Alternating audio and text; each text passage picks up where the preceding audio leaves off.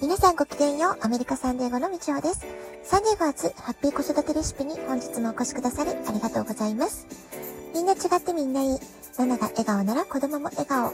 子育てで悩んでることの解決のヒントが聞けてほっとする。子育てがちょっと楽しく思えてきた。聞いてくださっているあなたが少しでもそんな気持ちになってくれたら嬉しいなと思いながら毎日配信をしております。えー、週末はすごく暑かったんですけれども、今朝は霧雨でスタートした月曜日です。風も結構冷たくて肌寒いです。ですけれども、まあ今日はそんな中ね、久しぶりにアウトドアでのワークアウトクラスに参加して、えー、しっかりと筋トレしてくる1時間を過ごしてきました。さて、アメリカは今、学校の年度末の時期になります。学校によって最終日は随分ばらつきがありますけれども、サンディエゴの学校は5月の終わり頃から6月半ばにかけてが最終日、あるいは卒業式が行われるというところはほとんどないようです。我が家は今週金曜日の夕方が卒業式となっています。在校生は最後の3日間、水曜日、木曜日、金曜日というのがファイナルのテスト期間ですけれども、もうシニアのね、生徒たちは先週後半くらいからテキストを学校へ返却したり、えー、ちょっとね、今はリラックスというか、卒業式までのお楽しみタイムという感じになっています。えー、我が家の息子も5月の AP テストが終わるまでは、えー、ちょっと気が抜けない様子だったんですけれども、今はね、ようやくリラックスしている感じだなと思います。陸上部のシーズンもこの週末で終わりました。練習もなくなって、えー、チームメイトや友達と連日出かけて楽しそうに過ごしています。夕食を家で食べることもほとんどなくなってしまったので、えー、先週金曜日の夜は私も久しぶりに友人と食事に出かけてきました。えー、思春期子育ての悩みをずっとシェアし合って、お互い励まし続けてきた友達と、えー、すごくね、久しぶりに再会したんですね、えー、とっても楽しいディナータイムを過ごしてきました。お互い一人息子を持つ母同士、長く専業ママを続けてきたけれども、えー、思春期時期から親離れ子離れを意識して仕事の割合を少しずつ増やしてきた。まあ、そんなね、経緯もすごく似ています。えー、考え方も近くって多くを語らずとも分かり合える。そんなね、居心地の良さがある、えー、友達同士の時間でした。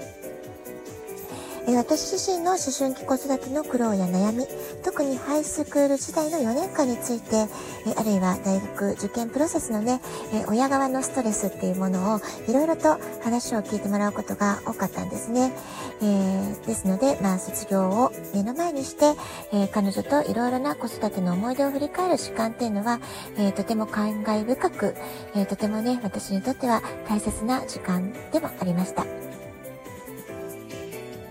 えー、それにしてもね、ママたちが外でランチやディナーに出かけるって、えー、意外にもなかなかチャンスがないものじゃないかなって思うんですよね。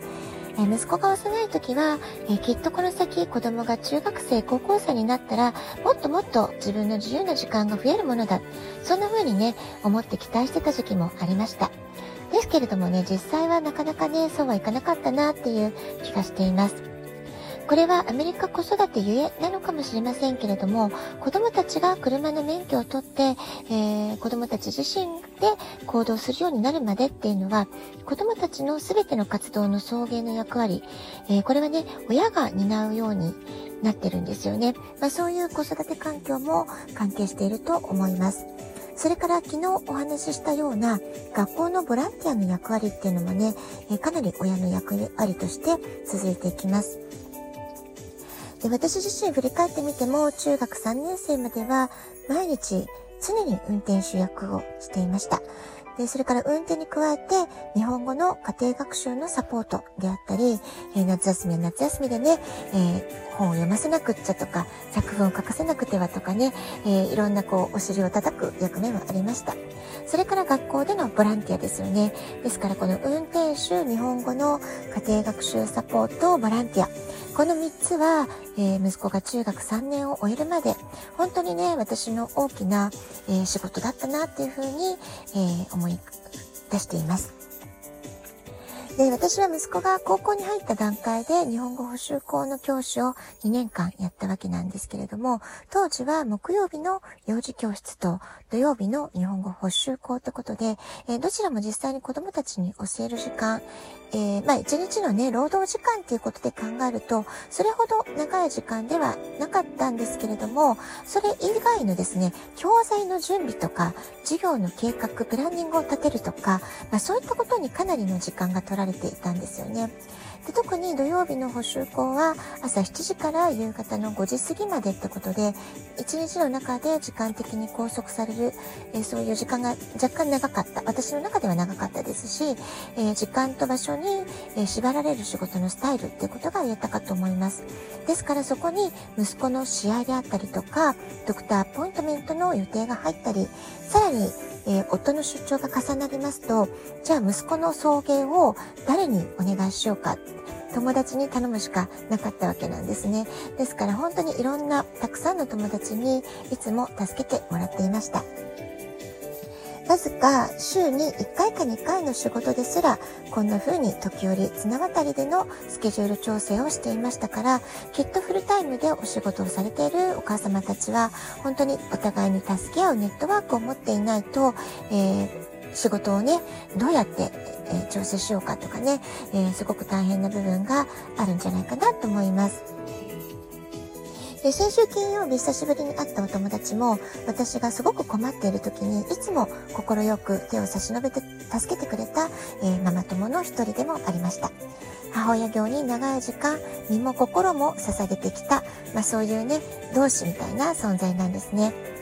えー、子供の年齢や成長とともに私たち母親もいろいろなチャレンジを繰り返す中で人間的な成長というか心の器を大きくして心を磨いていっているのかもしれません。思春期の子供たちが同世代の仲間たちと過ごす時間が一番楽しいっていうのと同じで母親もねやはり母親同士だからこそあうんの呼吸で共感し合える分かち合えるそんな気持ちがあると思います。子供のこと、仕事のこと、親のこと、